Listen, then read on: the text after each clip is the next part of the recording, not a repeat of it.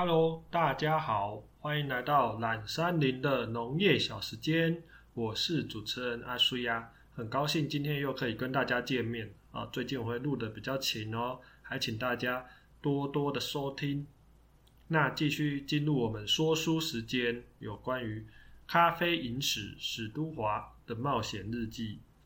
接下来我们讲到欧洲了嘛，土耳其因为有一个苏丹王禁咖啡，所以把咖啡的商人呃挤到欧洲去了。那时候的欧洲在还没有咖啡之前，都是在喝什么呢？那时候算是一个欧洲的黑暗时代。没有什么书籍，也没有什么音乐，没有什么电影啊、戏剧，什么都很少。美食方面也不像现在欧洲，好像是一个美食天堂哦。他们那时候也还没发现胡椒，然后盐巴很珍贵，重点是食物都很难吃。但是欧洲有一个很让人羡慕的，就是还有一百多个宗教的节日，然后他们宗教都怎么庆祝呢？那就是喝酒。尤其是喝啤酒，所以当时的欧洲，包含现在，他们的家家户户，他们妇女都有酿啤酒跟做面包的技术。八世纪的欧洲的早餐，他们是会啤酒，然后打上鸡蛋，倒在面包上面，就是很传统的欧陆早餐。那他们为什么这么热衷于喝酒呢？是因为他们水质。在那时候也不是很干净，可能滤水系统还没有很好吧，所以他们的酒反而是比水还要干净的。也因为这样有喝酒的习惯，工厂在休息的时间呢，都有喝啤酒的时间，就像现在我们有一些工厂会有抽烟的时间一样。那他们不止休息时间喝哦，他们午餐的时候也喝麦酒，晚餐的时候。因为要收工了嘛，所以他们喝更浓烈的黑麦酒。那说到欧洲，北欧人，北欧就是维京嘛，北欧就是挪威、瑞典那边天寒地冻地方，他们更是更爱喝酒，包含他们的青少年啊、妇女啊，每一个都是酒仙，每一个都是酒王酒后。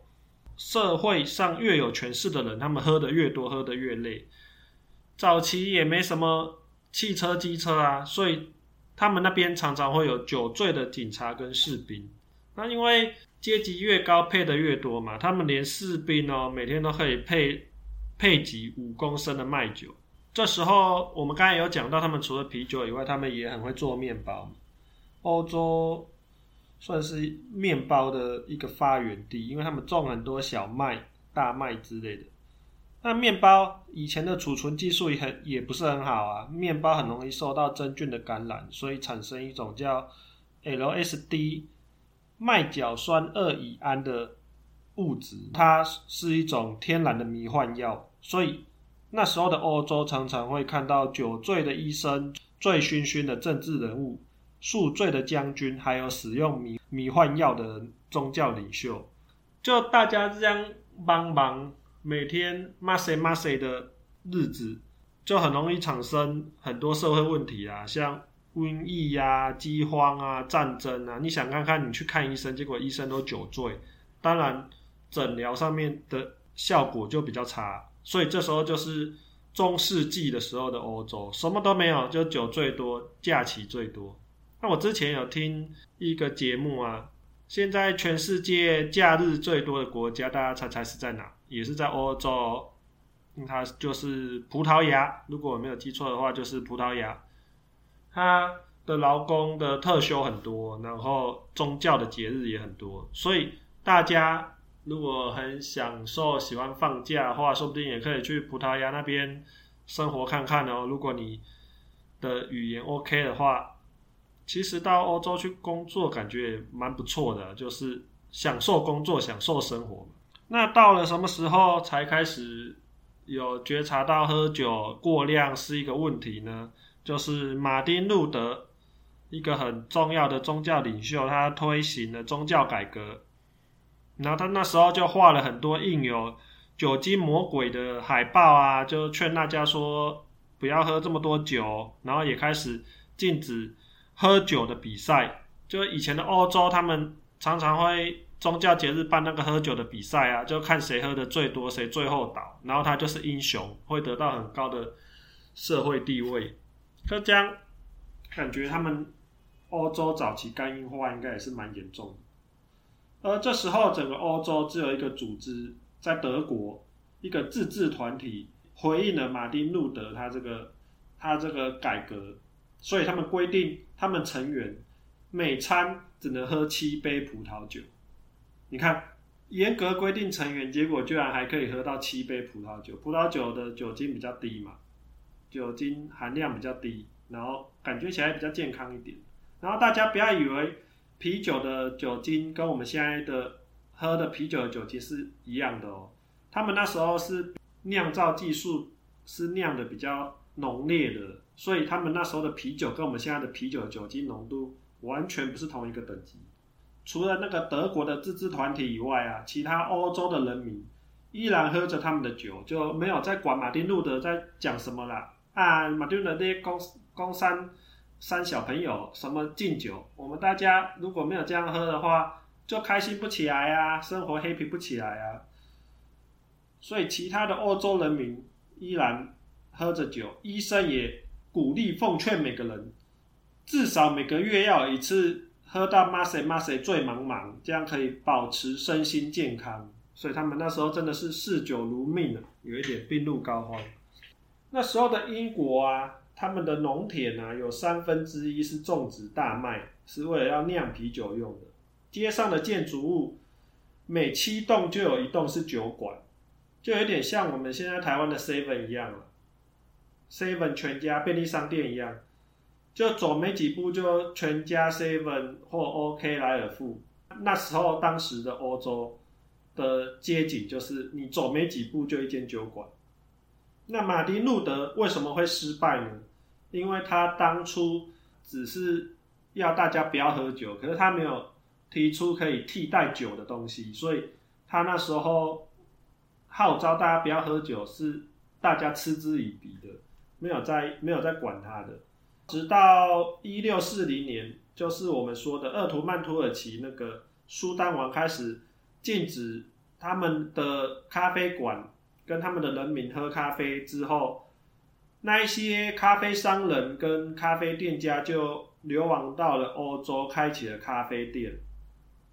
这时候也有一批英国的清教徒，大家知道清教徒吗？清朝的清，他们就是过得很回归自然、很简约朴实生活的一群人。